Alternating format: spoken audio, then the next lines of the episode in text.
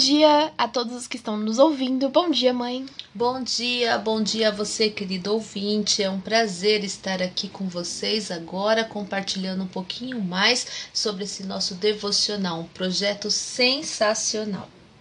Se você chegou aqui de paraquedas, nós estamos no segundo episódio do devocional do mês de março e você pode baixar o devocional em PDF clicando no link que está aqui na bio ok? O tema desse devocional, como nós explicamos no podcast anterior, no episódio anterior, é viagem. E cada dia nós vamos falar sobre um tema diferente. E o tema de hoje chama-se Dois Caminhos, Uma Escolha. Você encontra o versículo-chave em Provérbios 16, 9, que diz assim: Em seu coração o homem planeja o seu caminho, mas o Senhor que determina os seus passos. Em 2020, nós fizemos vários planos que acabamos não cumprindo.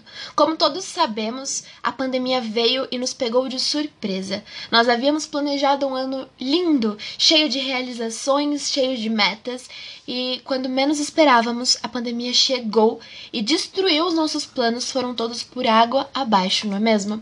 E muitas vezes isso ocorre na nossa vida diariamente. Nós fazemos planos de diversas áreas e Deus vai lá e fala que às vezes não vai acontecer. E às vezes nós nos decepcionamos. Mas Deus sabe o que é melhor para os seus filhos, Ele sabe o que é melhor para nós. Lá em Mateus 7, versículo 13, diz assim: Entrai pela porta estreita, pois larga é a porta e espaçoso o caminho que conduz à perdição, e muitos são os que entram por ela. Aqui Jesus está contando lá no Sermão do Monte a parábola das duas portas. E nós precisamos entender e analisar um pouquinho, estudar bastante para poder compreender o que significa essa porta estreita e essa porta larga.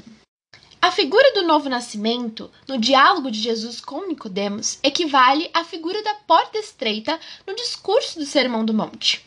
A equivalência entre a porta estreita e o novo nascimento decorre a ordem de Jesus, pois entrar pela porta estreita se dá quando se nasce de novo. Não há outro acesso à porta estreita a não ser o novo nascimento. Isso está lá em João 3,16. Mas agora eu te pergunto, mãe, por que é necessário nascer de novo? É interessante, né, Estela? E eu logo jogo de novo uma outra pergunta: existe como nascer de novo? Como é que eu posso nascer de novo, meu querido ouvinte? Pensa aí. O novo nascimento se dá quando eu aceito a Jesus de todo o meu coração e deixo a minha vida pecaminosa aqui na terra. E quando eu desço pelas águas, eu entrego a minha nova vida a Cristo para a salvação. Muito bem, Estela. Realmente é quando eu entrego então o meu coração a Cristo, né? Ao nascer de novo, o homem deixa de trilhar o caminho espaçoso que todos os nascidos de Adão trilham, caminho esse que os conduz à perdição, né?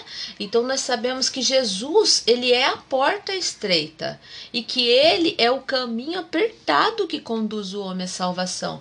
Às vezes nós queremos o caminho largo, né? Que é o dos nascidos de Adão, aqueles que trilham. Isso está dizendo aqui no texto. Mas nós devemos seguir a porta estreita, o caminho apertado, porque é este o caminho que vai nos conduzir a uma salvação. Lá em 1 Coríntios, capítulo 1, versículo 25, diz assim: Porque a loucura de Deus é mais sábia que a sabedoria humana, e a fraqueza de Deus é mais forte que a força do homem. Quando eu escolho nascer de novo, eu estou entrando na porta estreita. Quando lembramos e analisamos a palavra estreita, nós pensamos em algo difícil, de difícil passagem. Por que, que Deus pede para que nós entramos na porta com difícil passagem, onde o caminho é difícil, onde o caminho é estreito? Por que não entrar na porta larga, onde está muito mais fácil e onde a minha comodidade é maior, mãe? É interessante, né, se pararmos para analisar, quando nascemos, já estamos no caminho largo, né? Nós temos que caminhar em outra direção, porque já, nós já nascemos andando na direção errada. A decisão é deixá-lo esse caminho, né? E entrar pela porta estreita, que é quem? Que é a porta de Jesus. Né, andarmos na contramão do mundo. E é interessante porque, eventualmente, todos nós questionamos o que Deus quer que façamos com certas situações. Algumas vezes a resposta de Deus é complexa, em outras é tão simples quanto obedecer à instrução do Senhor. Então, por exemplo, sabemos que Deus quer que sejamos moralmente puros. A vontade de Deus é que vocês vivam em santidade, por isso mantenham-se afastados de todo o pecado. Lá em 1 Tessalonicenses 4,3 diz isso. Né? Então é interessante. Deus está pedindo, né? Venha aqui pela porta estreita, pelo caminho estreito. Deixem o caminho largo. E muitas decisões que precisamos tomar vai exigir de nós a nossa obediência ao Senhor né? Porque tendo a obediência ao Senhor, né, em 1 João 5,4 diz que esta é a vitória que vence o mundo, que é a nossa fé, a nossa fé em Deus, né? Então eu deixo de viver nesse caminho largo e fácil para viver o caminho estreito e sigo o meu mestre, né? É, teve um, eu li uma certa vez um livro, estava lendo e ele dizia assim uma frase, né? Quanto mais do céu existe em nossa vida, menos da terra alcançaremos. Forte isso, né? Então, quanto mais do céu eu tenho, quanto mais do céu eu busco a cada dia, mais da terra eu vou deixando, e eu vou assim me aproximando do Mestre e andando no caminho estreito.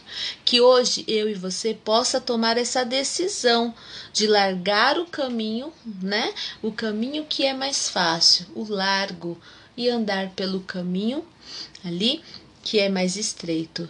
Deus está a cada dia falando. Não precisa temer. Ele é estreito, às vezes ele pode ser um pouco mais difícil, mas eu estou do seu lado. E quão bom é saber que Cristo está do nosso lado, que não estamos sós nesse caminho. E muitas vezes Jesus ainda pega a gente no colo para trilhar dentro desse caminho. Eu quero andar nesse caminho. E você, querido ouvinte? Vamos fechar os olhos e vamos falar com Deus nesse momento? Querido Deus, muito obrigado, porque devemos a cada dia se aproximar de Ti e temos essa oportunidade que o Senhor nos chama, nos bate à porta do nosso coração a cada dia, para que, que possamos trilhar esse caminho estreito e sabendo que ainda o Senhor vai estar conosco e não vai nos deixar só dentro desse caminho. Esse caminho às vezes pode ser árduo, pode ser cansativo, pode ter algumas dificuldades, algumas algumas pedras, mas o Senhor nos diz a cada dia: não temas, pois eu estou contigo. Que bom saber isso. Obrigado, Senhor.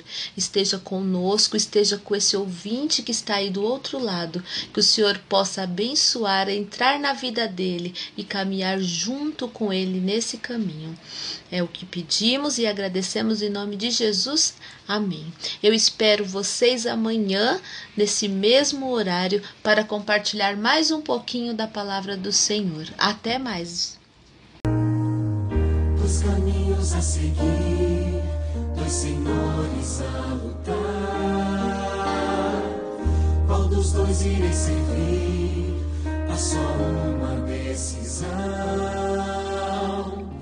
Quantas vezes procurei os prazeres deste mundo. Encontrei mil motivos para chorar.